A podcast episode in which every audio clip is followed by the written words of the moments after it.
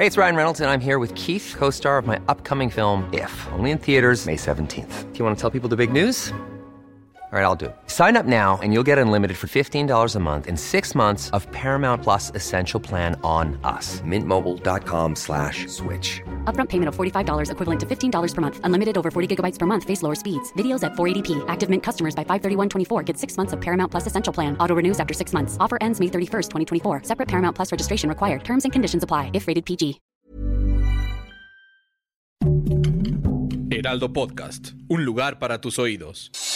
Noticias del Heraldo de México. Niño de apenas seis años murió ahogado cuando se encontraba en clases de natación al interior del colegio Williams, plantel San Jerónimo. Fueron los padres del pequeño quienes comenzaron a difundir lo sucedido y exigen justicia para su hijo. Por su parte, las autoridades escolares emitieron un comunicado a los padres de familia en el que reconocen la muerte del menor en dicho plantel. El presidente Andrés Manuel López Obrador emitió una recomendación para el caso del feminicidio de la joven Ariadna Fernanda López Díaz. Dijo que la Fiscalía General de la República debería traer el caso con el objetivo de que se realice la investigación con un enfoque de derechos humanos. Así lo aseguró en Palacio Nacional. El presidente Xi Jinping señaló que China se centrará en prepararse para la guerra, esto debido a que la seguridad es cada vez más inestable e incierta. Esta advertencia se da luego de que Xi pidiera el mes pasado un desarrollo militar más rápido, tanto en tecnología y defensa, ante la probabilidad de conflictos globales. El gobierno chino se concentrará en la preparación ante una guerra generada por una posible invasión a la isla autónoma de Taiwán, que Beijing reclama como propia desde hace más de siete décadas.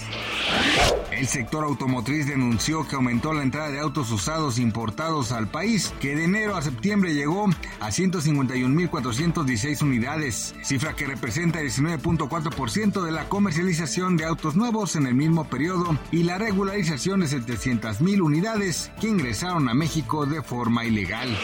Gracias por escucharnos, les informó José Alberto García. Noticias del Heraldo de México. When you make decisions for your company, you look for the no-brainers. And if you have a lot of mailing to do, stamps.com is the ultimate no-brainer. It streamlines your processes to make your business more efficient, which makes you less busy. Mail checks, invoices, legal documents, and everything you need to keep your business running with Stamps.com.